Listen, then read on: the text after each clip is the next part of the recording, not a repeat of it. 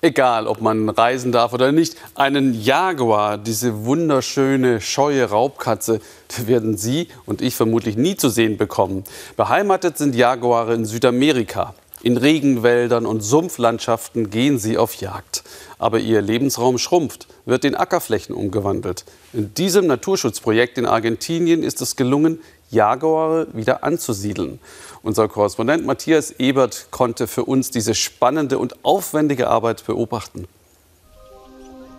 Sie heißt Isis wie die Göttin der Geburt. Das zehnjährige Jaguarweibchen ist hier, weil sie für Nachwuchs sorgen soll. Während sie selbst noch in Gefangenschaft groß wurde, sollen ihre Jungen irgendwann ausgewildert werden.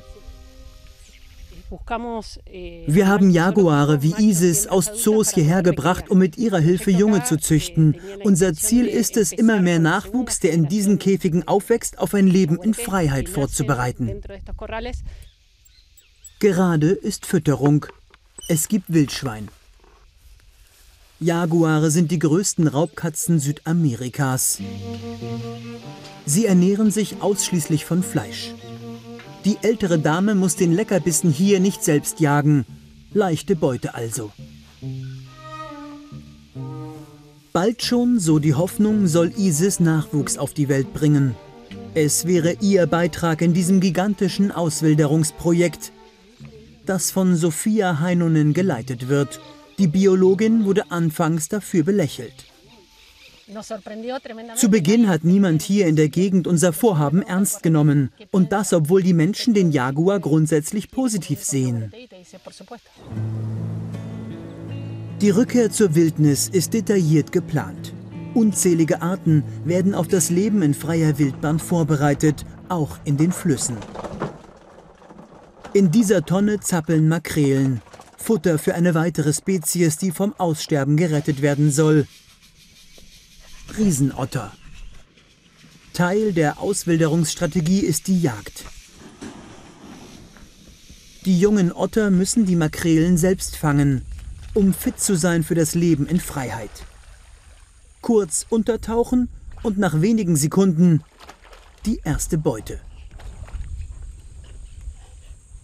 Für die Biologin Sophia ist klar, diese Tiere können bald entlassen werden. Eh, Wir wildern Jahrzehnte nach der Ausrottung die ersten dieser Raubtiere in argentinische Gewässer aus. Das war immer unser großer Wunsch. Eh, in dem Feuchtgebiet Esteros del Ibera sind Jaguare und viele andere Arten seit den 70er Jahren ausgestorben. Damals rotteten Landwirte und Jäger die seltenen Tiere aus. Vor mehr als 20 Jahren entdeckte der US-amerikanische Multimillionär Douglas Tompkins das weitläufige Sumpfgebiet und kaufte es kurzerhand auf. Sein Ziel, die Natur wieder Natur sein lassen. Gemeinsam mit Sophia und anderen Biologen startete er das Projekt. Viele Anwohner dieser Gegend hatten nicht verstanden, warum wir dieses Land gekauft haben. Ein US-Amerikaner, der riesige Grundstücke erwirbt, um sie zu renaturieren? Diesen Plan hat die lokale Bevölkerung nicht geglaubt. Die dachten an eine Verschwörung und dass dahinter ein heimliches Geschäft stecke.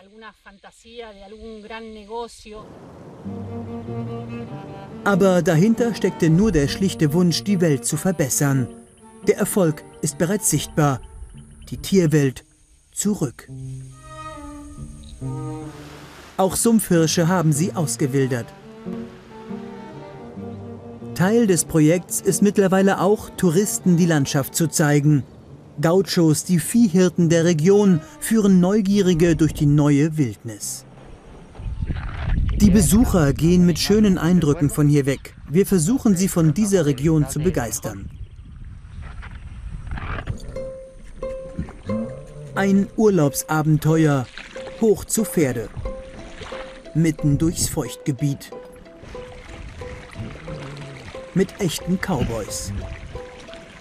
Die aber längst auch Ranger im neu geschaffenen Nationalpark sind. Denn der Ökotourismus ist hier eine Alternative für viele Viehhirten und ermöglicht ihnen ein Einkommen, ohne dass die Natur darunter leidet.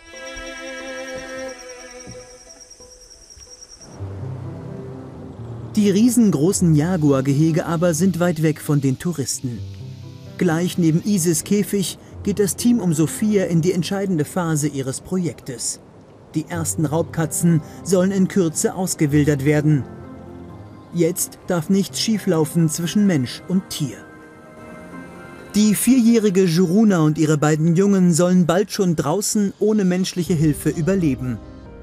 Sophias Kollegen bringen Kameras an. Seit Jahren haben sie auf diesen Tag hingearbeitet. In dem großen Käfig wurde ihnen das Jagen antrainiert. Sie wissen jetzt, wie sie ihre Beute erlegen müssen. Sie sind außerdem an uns Menschen gewöhnt, damit es später in Freiheit keine Konflikte mit der lokalen Bevölkerung gibt. An Bildschirmen verfolgen sie, was passiert. Für alle hier geht ein Lebenstraum in Erfüllung, wenn die Wiederansiedlung gelingt. Anfangs tummeln sich Juruna und ihre Jungen noch innerhalb des Käfigs. Dann beginnen sie ihre Reise. Wir, die Gauchos und alle Nachbarn sind voller Freude. Wir zeigen der Welt, bei uns leben wieder Jaguare. Ohne sie in freier Wildbahn können sich auch die Menschen hier nicht wirklich frei fühlen. In der Nacht wagen sie den Schritt in die Freiheit. Sophia und ihr Team verfolgen jede Bewegung. Noch. Die letzten Bilder stammen von dieser Überwachungskamera. Danach verliert sich die Spur von Joruna und ihren Jungen in der Wildnis. Und genau das war ja auch der Plan. Sie sind die ersten freilebenden Jaguare seit 50 Jahren, hier in den Esteros del Ibera.